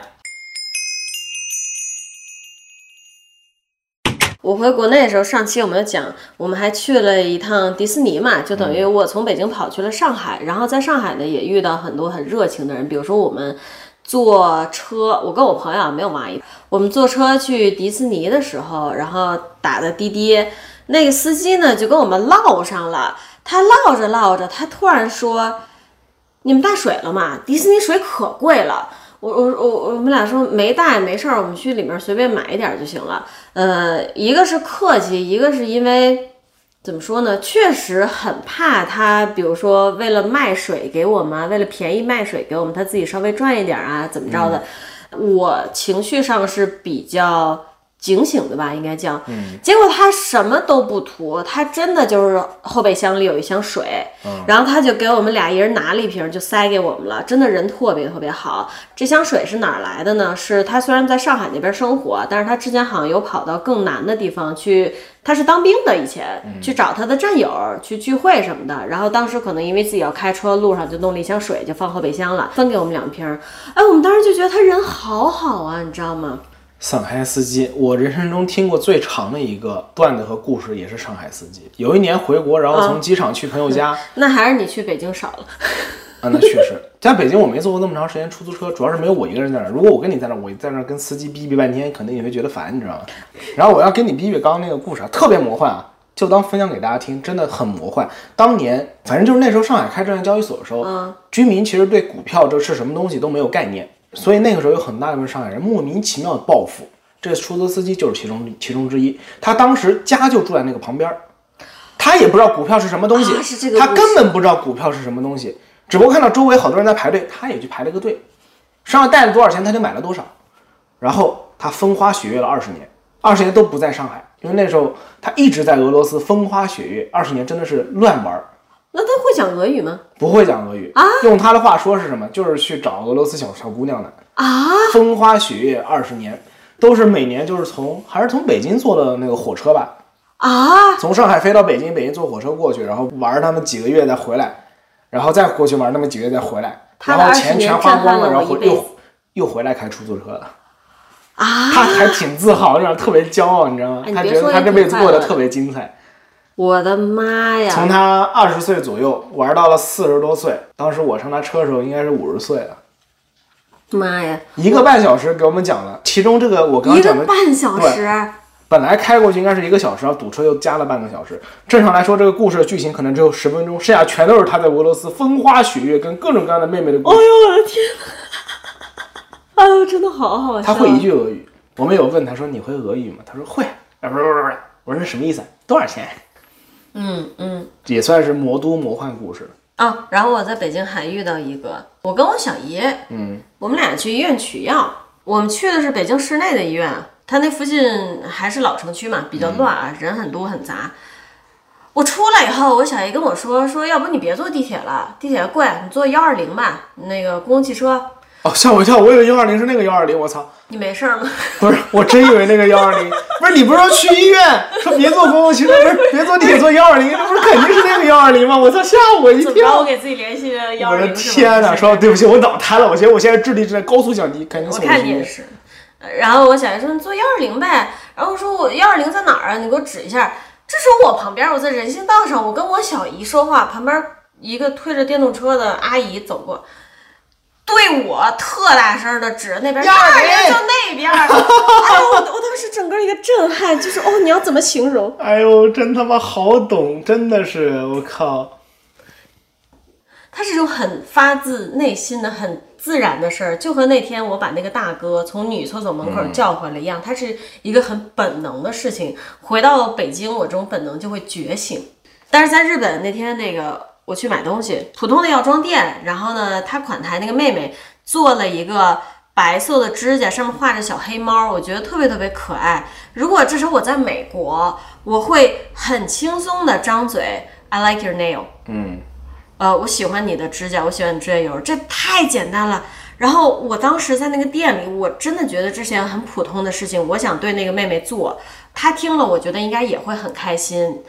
你知道我做了多久的心理建设才跟她张开这个嘴？但我成功了。我跟她说：“我说哇，你的那个指甲好可爱啊。”然后她果然听了很开心。嗯，但这种事情其实在日本是很少见的。对，怎么说呢？就是国内的这种烟火气，我在网上也有看到帖子，就是大家讨论说国内有烟火气，然后有人会说日本没有这种烟火气。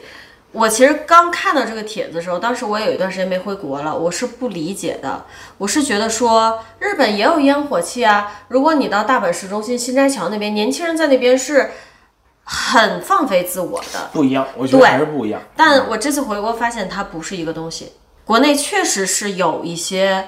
外国哪怕很繁华，年轻人很多地方也没有的东西我。觉得关键点就不是年轻人吧，要的是中老年人。我觉得要有好多、嗯对对对对对，怎么？说呢？用我的用我这个比较浅显的语文来形容，要的是什么？要的是晚上十点到十二点这之间，那些拿着那种破扇子，然后没穿上身，然后穿条那种大裤衩在路上闲逛的老头儿和老太，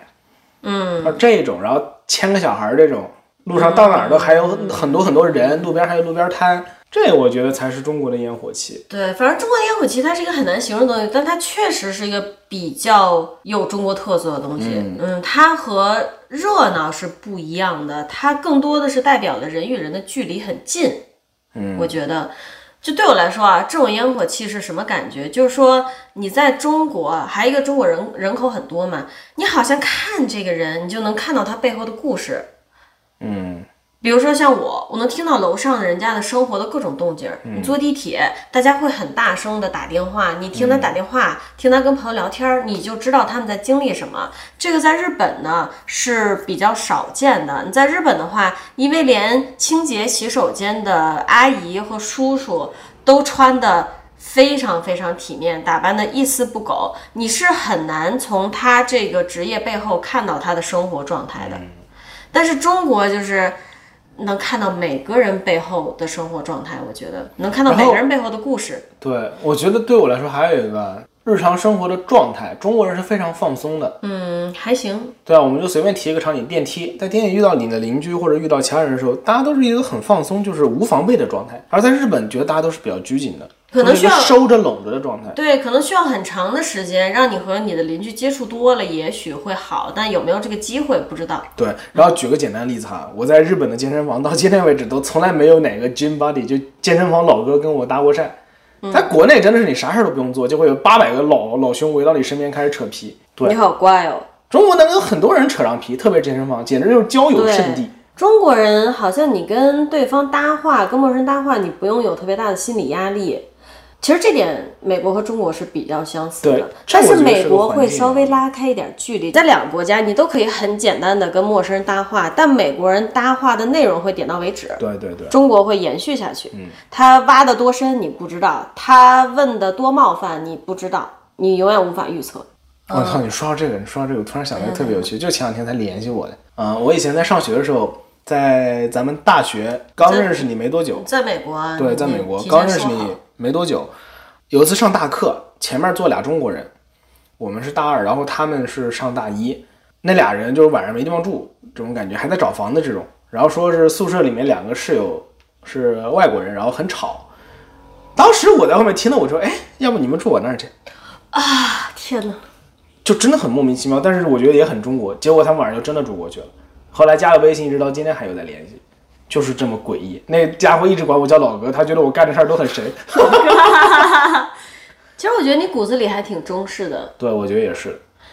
呃，但因为你很怕吵，对，我所以怕在人中多国待着不，舒我很服怕人多。对其实不是吵，我就是怕人多，我害怕我同一时间看到太多人头。所以你在中国待着会不舒服。嗯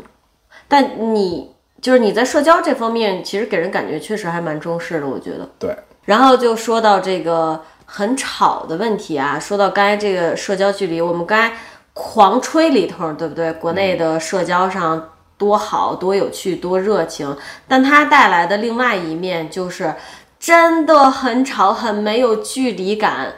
你比如说，我之前有一天跟我家里人去吃一个什么涮肉，我不知道这个餐厅他是怎么想的，他开在一个商场里，然后呢，他门口放了一排鼓。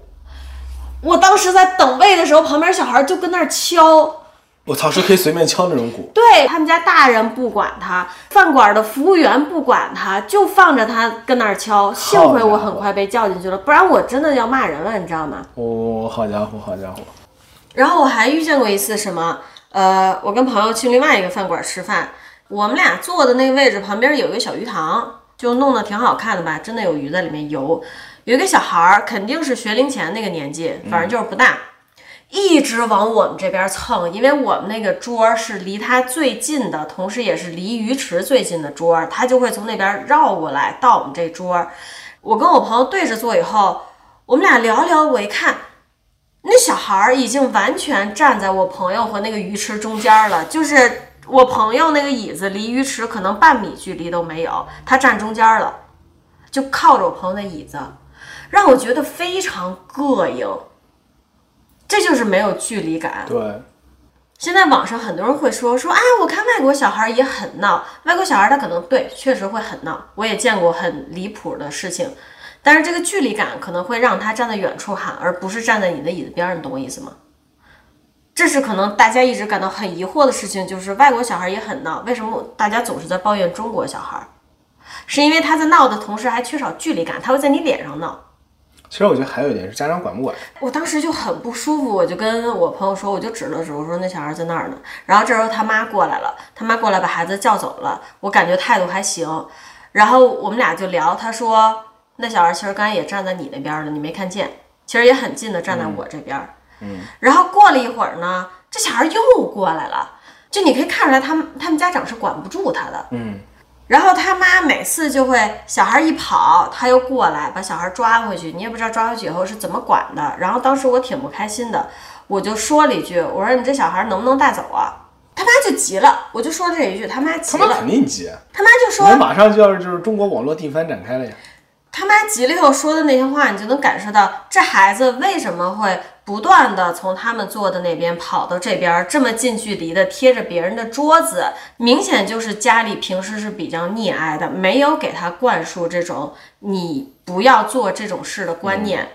那当然，你现在他妈妈其实管不住他，也很苦恼。那你为什么管不住他？你自己心里没有谱吗？嗯，是因为你平时就没有给他灌输一些观念，让他在这个时候不会乱跑。那他当然会乱跑，而且他跑了你还叫不回来，就是这样啊。后来呢？那他妈就对我发了一通脾气啊，但是我也没说什么，反正我该说的我说了，我就说你这小孩儿你怎么不好好管好了，你怎么老让他乱跑？好逗啊，真的。嗯，我也没有跟他吵，然后他发了一些脾气，他走了，把孩子带走了。然后后来这孩子也确实没再过来。我在美国和日本确实很少见到这样的情况。它还有一个原因就是，美国大家都开车，你能见到小孩的机会其实不是很多。其实我觉得还是教育原因，呃，有有这方面的，我觉嗯根得本我觉得根本还是教育原因。你还记得我们当时在日本一个诊所有见到过两个特别闹的孩子吗？妈妈根本管不住。嗯，那个诊所算是半个儿童诊所，里面有很多对家长，很多对小孩儿，孩子年龄都很小，都是大概四到六岁这种吧。对，但只有他们一家管不住。但你也能看出来，这个妈妈是不是特别教育孩子的那种？当孩子稍微消停一会儿，妈妈就跑到旁边自己刷手机去了。对，然后孩子一闹，他就把孩子给拎回来，然后训两句，然后继续刷手机。能看得出来，我觉得根本还是教育问题。小孩像张白纸嘛，你怎么画他就什么样子。对，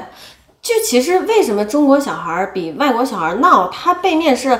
有很复杂的原因的，但是大家总企图在网上一言蔽之的嗯去解答它，它不是这么简单的。你比如说，在日本也能看到这样的情况，但日本本身人口就比中国少，然后其次可能大部分家长确实就比中国家长管得多，所以你虽然能看到，但是这种是个例，在中国可能它就更常见。而且我觉得可能不是管的问题，虽然我们现在都没孩子，只是在语音逼逼，但我觉得不是管的问题，还是教育的问题。你要告诉小啊啊孩什么是对对对的，对什么是错的，并且你自己也要这么做，对，自己也要这么做。你如果只是跟孩子们说，你一就是一味的管教他，但是自己不以身作则，那没有任何用处。还有就是包括说中国，大家都觉得小孩很烦，是因为大家都会带小孩乘坐公共交通。但比如说在美国，是不是他只有就在车里，他怎么闹，反正你也看不见。一个公交车里只有一个孩子，对吧？你可能觉得他还好，但这个公交车里塞了二十个孩子，你觉得孩子对烦死了。对，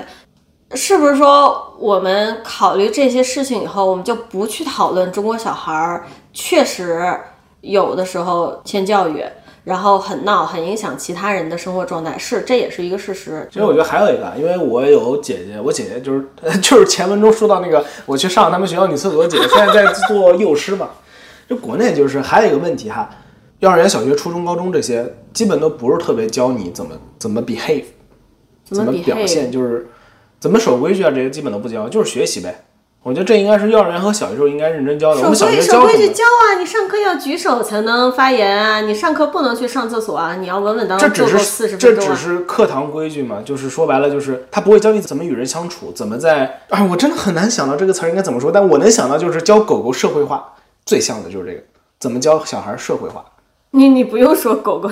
对，因为我想的就是这个词儿嘛，就是大家知道吧？就直是接说教小孩就社会是大家知道养狗狗的时候，你要怎么避免这个狗狗以后和别的狗狗吵架，或者是闹腾，或者是在外面大喊大叫，你要教它如何社会化。对的，为什么我要说这个呢？因为一般狗狗它接受的训练里面都有如何服从主人的命令这一项，嗯，这个更像是咱们学校里会教的东西，但是不会教它如何跟别的狗狗相处，如何在社会上面对别的东西的时候，它应该怎么 behave，它应该怎么表现。嗯，每个狗狗都知道要服从主人的命令，但是当你一带它出门，它可能会闹腾，这个就是没有教好的东西。这就是我之前说的所谓的管教和怎么说呢？另外一个词儿我也不知道该怎么说，所以只能说社会化吧，这两个的区就别。就对，我给大家说一个啊，我在美国待了十几年吧，确实没有见过特别严重的，就是说小孩子在公共场合闹得很凶的情况。但我在日本一共从以前留学到现在花了大概有两年多的时间吧。确实，那天跟王阿姨出街的时候见到过一例，我觉得这是我在中国可能都不会见到的极端例子。有一天我跟王阿姨走在大阪最繁华的市中心街头啊，周围都是商场啊什么的，人特别多，人流量非常非常大。大家可以想象一个日本那种经常在网上会看到的繁华的街口，红绿灯一变，人流就开始走动的那样一个地方。嗯，我们在那儿呢碰到一个很离奇的事情，有一个年轻的妈妈，他跟他的女性朋友两个人推着一个婴儿车，车里有一个小孩儿，我觉得也就一两岁吧，看着。当时我们快走到那个路口，其实离得挺远，就听见有小孩在哭。对走近一看，就是他推而着且小孩不儿，是简单的哭，是哭的撕心裂肺，就是在嚎叫的那种哭，就穿很透吓力人非常强，像恐怖片那种。就确实有点那画面恐怖片特别那味儿违和，就是那个年轻的妈妈推着车和她旁边的女闺蜜两个人谈笑风生，像没事儿人一样，像然后聋了打一扮样的对，像聋的，打扮的非常精致，穿高跟鞋，推着婴儿车里的孩子哭得撕心裂肺，这事情，特哎别，特别当时现实是主义恐怖，特别恐怖。对，当时是大白天，那个街口人流量非常非嗯常大，然后周围所有人都在看他们，他们俩就像看不到周围人的眼光，也听不见孩子的哭声一样，超可怕的。而且我觉得，如果只有这个妈妈一个人，我还可以理解，可能是她对于这个孩子的哭已经麻木了，甭管嗯他有什么问题，她的朋友也也像完全对听不见、看不见一样。很诡异，这是一个很奇怪的景象。他们一开始是在等红绿灯，变灯以后，他们就穿过了这个路口，又一直推着孩子往前走。刚好我们跟他们是同路的，走了一条街吧，孩子哭没断过。他俩也没有分给孩子一点儿注意力，嗯，周围一路永就一直有人看他们，就真的超诡异的，真的超诡诡异。异的，不知道为什么这样，但是也确实没有任何人上前跟他沟通，问他孩子哭你为什么不管？他们俩就这么推着孩子越走越远，孩子的哭一直到最后，哭声慢慢消失，听不见了都没有停过。不敢想，我不知道这是为什么，我也我也不懂。反正我当时就觉得那个画面真的非常诡异，就好像在拍恐怖片一样，你知道吗？对我来说印象真的超深的，因为那孩子哭的就是不是那种普通婴儿啼哭的，就是很明显是哭了非常久，然后妈妈不理他，然后就变成嘶嚎了那种。对他明显是有需求才这样哭的，所以说我也不知道这到底是为什么，但反正怎么说呢，就很离谱，真的很离谱。给我感觉就是最不适合当母亲的人，结果当了母亲那种。那女孩看上真的好年轻啊，我觉得真的可以叫她女孩了。你让我脑补发生什么事儿了吗？就是年轻的妈妈，然后让小孩闭嘴，小孩不闭嘴，然后就气，再气，但你就叫吧，我们也不理你，就是这种感觉呗。你跟小孩置气呢，在嗯但他整个给人的感受很糟糕。对，那他也不在乎别人的感受呗。妈不过呀，这个在日本人里面很少见了。那这你个要这么说，是你还觉得他挺屌的，对吧？日本人一般都是周围人的眼光大于天，是呢，不过我也会想啊，为什么那么大的人流量，他们俩的行为那么怪，小孩哭成那样，从头到尾没有人去管他们，对不对？没有人去问呀、关心呀，一个都没有，对不对？嗯。我在想到底为什么？是因为日本这个社会很怪吗？很冷漠吗？但好像也不是，因为我在日本坐电车，甚至被日本人让过座儿，你知道吗？他们看我东西拿不拿特别多，就给我让座儿。我觉得这不是一码事儿。然后我也看到过有一次啊亲眼啊，有一个日本爷爷，他骑车上一个马路牙子就摔了，没骑好。周围的年轻人有两个，一个男生一个女生，很快就上来问他怎么样，把他扶起来，帮他扶车。我就觉得那应该也不是因为大家很冷漠啊，会不会是因为他们两个这个妈妈还有小孩儿还有他同伴的这个事情已经奇怪到超出大家的理解，大家已经不知道要做什么了。我觉得其实怎么说呢，就是首先啊，你刚说那几个例子我也遇到过，就在我们家楼底下，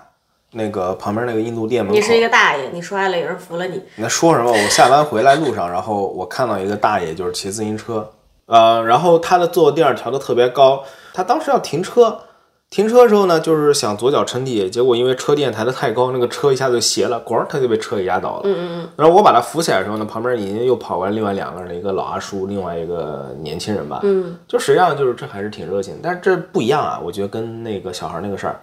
因为在那个小孩儿那个事儿里面。首先是小孩是有监护人的，然后小孩并没有受到明确的威胁，对吧？对他只是在哭在叫而已，我不知道，甚至就是说因为难听小点孩的哭叫就是他不会说话，所以这是他报警的方式。嗯，他可能有任何我们想不到的和想得到的需求。问题在于他确实有监护人，对我能想到，如果这个事情发生在国内，肯定是会有朝阳区大妈上去问这孩子没事儿吧，要我抱抱啊，类似于这种吧。然后发生在美国，绝对美国人会上去管，他会觉得你在虐待儿童。我觉得确实，嗯对，今天咱们聊聊这个事儿啊，还挺有趣，因为我之前还真的没有仔细思考过这个，就是我没有帮助这个小孩儿这个事儿。嗯，你还记得我们之前有一次去哪儿来着？然后在那个出地铁之后，看到有一个中年老大叔就倒在路边儿。当时我们看到他在那边，然后我当时问你们有没有报警，哦哦，是这样，哎，你这形容也太离谱了。我们有一次下午，大概就是在下班时间逛街的时候，在大阪市中心，可能办公楼比较多的一个地方，看到远远有一队人在聚集，我们就过了马路过去看，是一个中年的，明显是上班族的叔叔，然后也明显是在下班途中身体出现情况，整个人是趴在地上，你并不知道他有没有意识，然后周围有很多人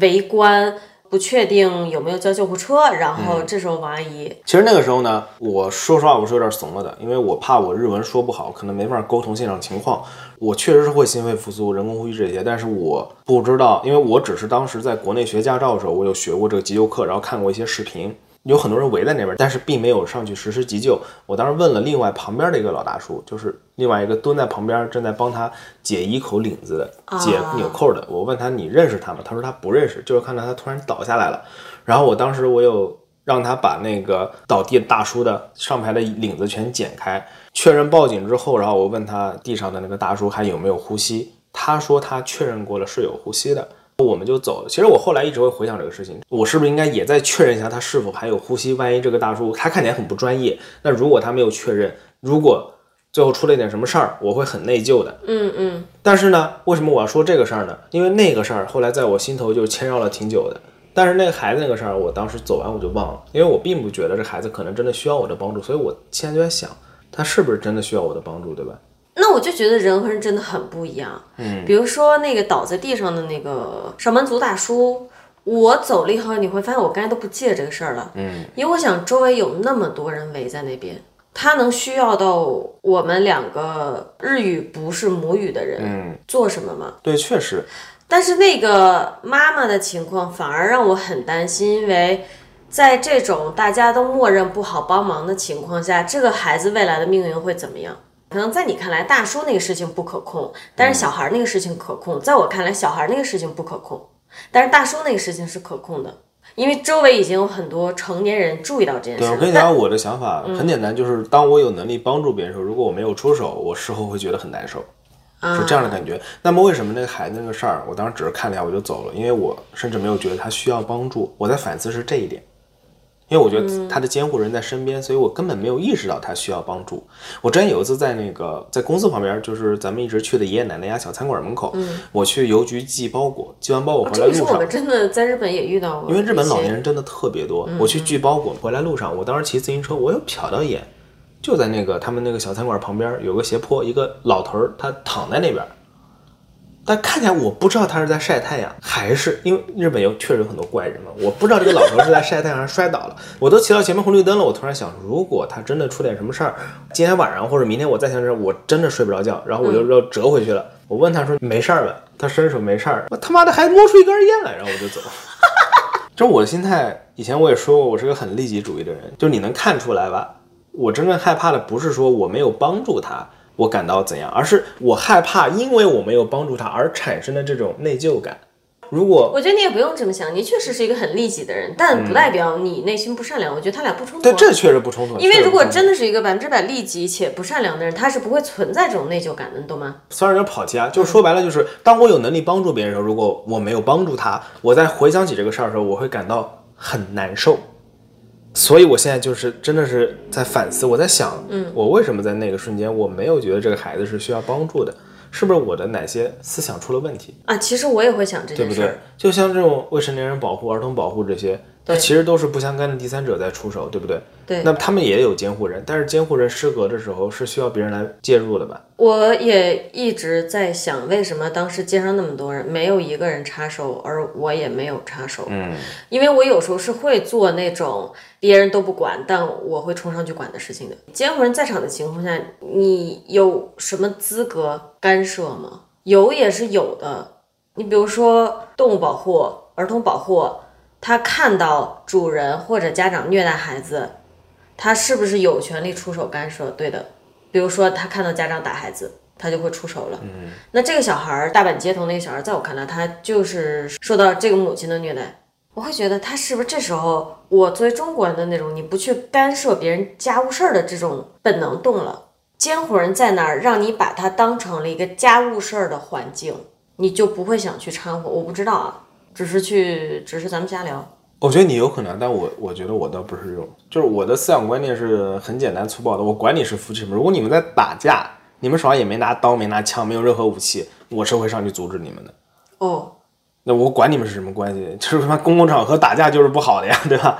就好像那天如果他是在打孩子，那我相信就是无论是我还是你还是周围人，肯定都会阻止他的。那它涉及到另外一个问题，就是大家是不是只认为殴打才是对孩子的虐待，放任他哭这种精神上的虐待不是虐待？问题就是没法判定他到底是不是在虐待他，还是有别的问题，我们都不知道有没有什么隐情，咱们都不懂。对，但是在现在这个情形下呢，在回想当时啊，那天我觉得如果我有上去问一下，可能我会觉得好受一点吧。它还有一个问题就在于，我们两个当时如果去问了，任何人上去问了，会让自己当时觉得好受一点儿，但真正说这个孩子和他的母亲是捆绑的，嗯。这件事情无论以任何方式解决以后，这个孩子未来会怎么样，我们管不了那么远。对，这就是我理解的地方，那个就跟我没关系了，只要我自己心里好受就可以，我也管不了那么多。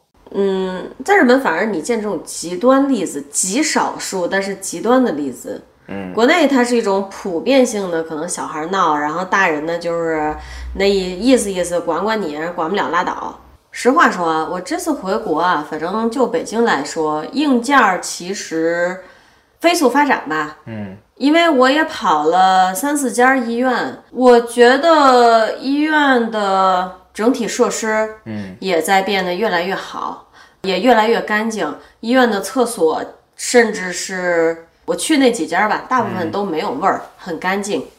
对吧？这都是跟咱们以前一二十年前比是极大的提升。差差在哪儿呢？最终还是差在这个人上。比如说医院已经有比较完善的挂号流程了，医院呢也跟你说的清清楚楚的，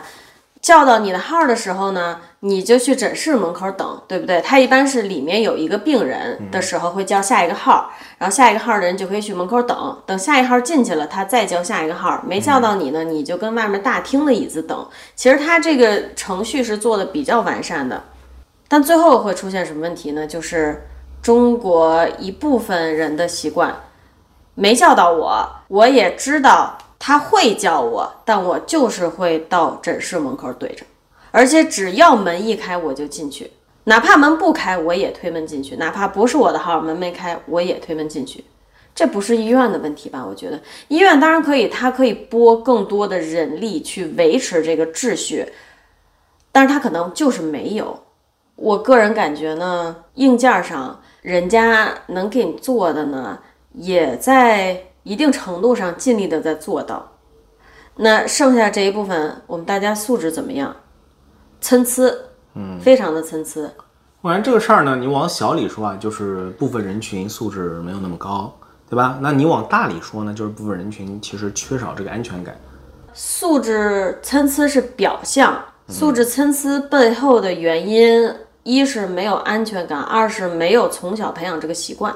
嗯，你比如说，可能他在这种医院看惯了病的人，他就知道我不用着急怼到诊室门口儿。但如果是外地的，甚至比较偏远的地区的人，他有需求要到北京、上海求医，他根本不了解这种大医院的流程，他会很紧张。我买火车票走那么远的路到北京看病，我生怕我这一个号叫不上，我怎么办？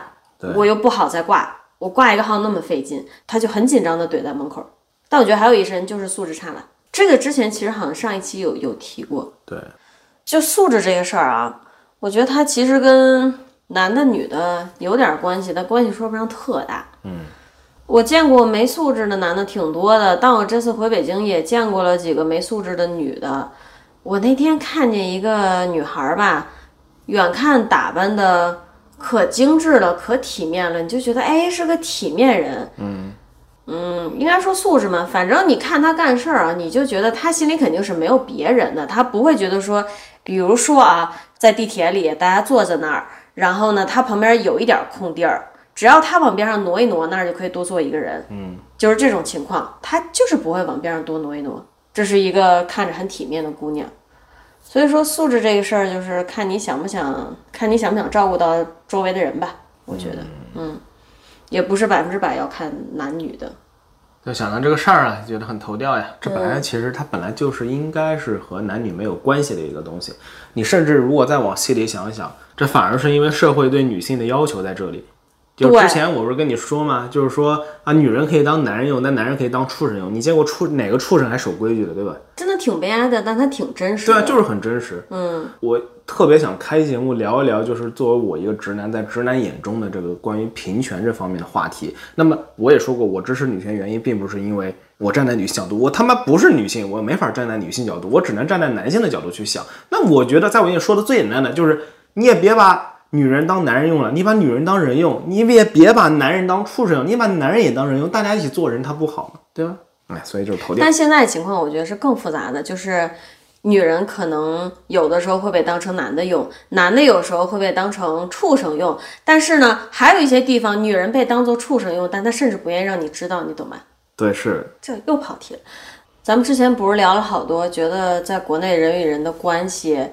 嗯，怎么说呢？这种热情让人很愉悦，但是因为他掌握不好这个度嘛，他会越线，他掌握不好这种社交距离。他一旦越线，就会让你觉得很不舒适，而且他这个越线是经常性的，对不对？对。我虽然刚回到北京的那一刻，我就觉得哇，我感觉我每一个毛孔都在呼吸呀、尤其是跟别人在街上跟陌生人啊，可以很亲切的搭讪的时候，你就觉得很舒服。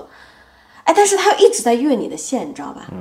我猜这两点是不是不可兼得？但它又是可以兼得的。它在美国，它就达到了一个完美的平衡。你跟陌生人又可以愉快的沟通，但大家互相都保持一个起码的尊重，越线的话题是不会问的。什么叫越线的话题啊？越线的话题可能就是你跟一个半熟不熟的亲戚家认识的一个什么阿姨或者叔叔，聊着聊着他就开始问你的户口本了，嗯结婚了吗？孩子多大了呀？哎，在哪儿工作啊？月薪多少呀？你这月薪不行啊！这买车了吗？买房了吗？你这房贷还不起啊？对吧？类似吧，但也不是全部，反而就是会问一些不该问的问题。然后其实网上大家也会讨论，有时候他问这个问题不是为了去踩你的线，他只而是在更闲多的聊而是已。他只是在闲聊而已。他只是在闲聊，他要不闲聊，你俩就坐那儿带着瞪小眼儿。对，但我觉得这依然是一个中国人思路上习惯的问题，因为你想想，你跟一个外国人，你跟一个美国人在一起，可能不踩线也可以进行一个闲聊，嗯你们俩可以不聊结婚、生孩子、工作，你们俩也许可以聊，比如说。我们都去过德州旅行啊，你去德州旅行有没有什么感我觉觉得呀？你举的这个例子呢，它就是问题所在了。这可能也是一个你往小里说，单纯就是中国人，他们好像不会找话题，嗯，只会聊这些。你往大里说，中国人需要除了工作以及小孩之外的其他东西。年轻因为一我们代是需要的，但事实是，他们因为没有，所以就只能聊这些，生活中就只剩下这些了，对不对？我觉得这是另外一个话题了。你比嗯如说，咱们打比方，如果国内的中年、老年人，他跟小辈儿聊天的时候，他不去沾这些婚姻、工作的话题，嗯他改为聊旅游、聊天气。但是呢，另一个情况就是，国内的可能很多老年人他的旅游习惯也不是过去以后体会当地的风土人情。对，甚至这种习惯不只局限于老年人，那我知道，其实就有一部分人啊，他们出去玩的怎么说呢？最大的快感的来源，并不是去哪里玩了，看到什么好玩的东西，吃到什么东西了，而是我好像又出了门，但同时我又没花多少钱，我还把钱给省下来了。让回来看，哎，我只花这么多钱，我好快乐，啊，能理解吗？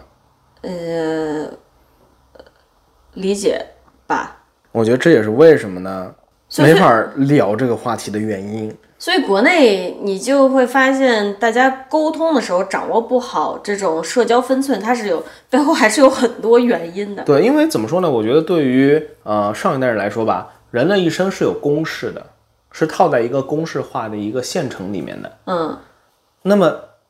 他跟你聊的所有话题，都会只会是这个线程中的每一个节点，节点之外都是没有必要的呀。而且因为他自己是按照这个公式走的，他对你的关心也只局限在这个公式里。这个公式里的东西是对他重要的，所以他嗯的生活，他跟你对话的内容全部都是围绕这个公式的。这个对公式就是。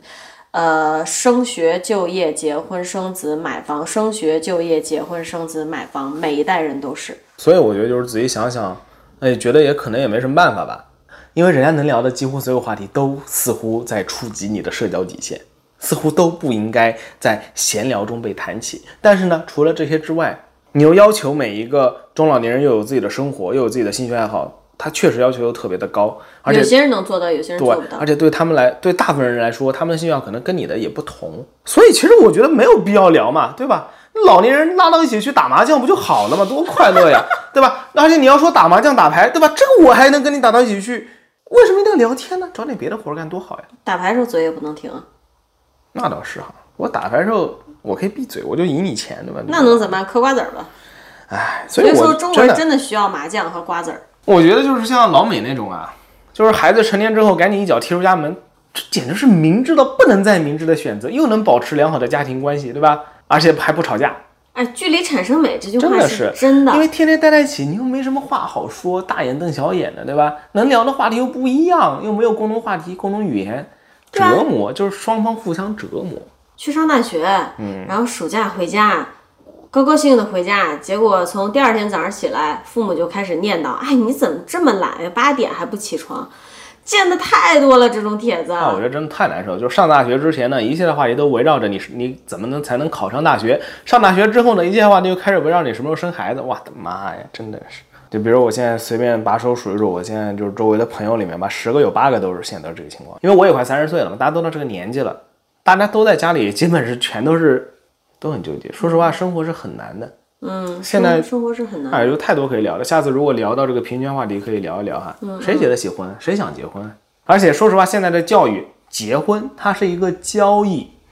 你说再直白点，他妈这属于并购行为了，属于双方都是有上面母公司的两个人来进行一个合作性交易，大家这个金融知识都没有，上学也真的不教这些，你说谁能搞清楚这里面这些弯弯绕绕的东西啊？跑一下题啊，嗯、出乎意料的，我尤其是最近几年发现，我周围的朋友反而可能比你周围的朋友整体状态还好一点儿。嗯，它的原因是我周围女性朋友很多，你周围男性朋友很多，然后我感觉你周围的那些朋友，他们都真的在挣扎。但我周围的女性朋友也没有一个想结婚的，我觉得说实话，我对你听我说完、然后为什么我说我周围的朋友情况还不错，是因为结婚的那部分。大部分都是因为找到真正合适的另一半才结的，嗯所以他们的婚姻生活也是比较好的。没结婚的那一部分，作为女性，你有自己的工作，你的父母也不念叨你结婚生子了，嗯，你每天过得很快乐。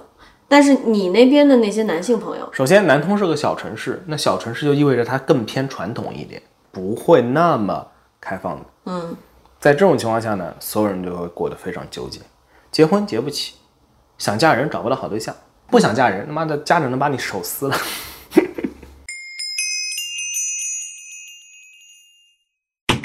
那虽然我在开头信誓旦旦的说我们这期要涉及到这个这个这个这个话题，果不其然只讲了一半儿。现在大概已经有一个多小时的录制时间了，嗯，所以那要么咱们就上中下三期走起。对，我跟你说，我这两天真的文思泉涌，我觉得有好多话题我想做哎。啊嗯但总之今天是没空了。对，哥总之今天就先这样吧哈。那我们先预告一下，我有很多最近想聊的，想聊聊就是呃，你预告要自己写好大纲，没关系啊，反正我现在就是随便说说。互联网是没有记忆的，就是听众朋友们听完以后真可能一受不天就了忘了。你看我自己都会忘的。我们的哎听特众别不会忘，一直在底下啊问这那一样期什么时我候就随便来逼逼啊！我特别想聊聊就是消费者韭菜心理，啊？然后我还有特别想聊聊就是在我这个直男眼中，就是站在男性角度，为什么平权是好的？因为我觉得就是你解放了女性，不仅是解放女性，你也同样是解放男性这个我也有话要说，啊。OK，很多行男性他不想要平权，哎哎哎哎，我说就是傻，要么就是既得利益者，要么就是傻子。就是既得利益者。然后第三个我特别想聊，就是现在这个科技发展真的好好夸张，因为之前大家可能也看了，就是苹果那个眼镜那个发布会嘛，哇，简直太他妈骚了！我操，你看，哎，咱们小时候都说离电视要超过什么一点五米还是两米，那么现在电视贴到他妈的眼睛上了， 太鸡巴刺激了！哇再过几年是不是就是带着这个玩意儿就不需要显示器了呀？ 哎，呃无再限大再屏过幕个我的二十妈年，呀脑子都不用带了，哥，我操，那我宝贵的大脑可怎么办呀？那总之咱们今天就先不到用这儿担啊。心你的大脑有什么好宝贵的。今今天就先到这儿，一会儿我唠唠又停不下来了。我，但我必须得说，你的大脑是最不用担心的，没了就没了啊！哈，我们下期再见，嘿，那你，咱们下期再见啊！我先去跟李叔离个婚去，好，拜拜啊拜拜。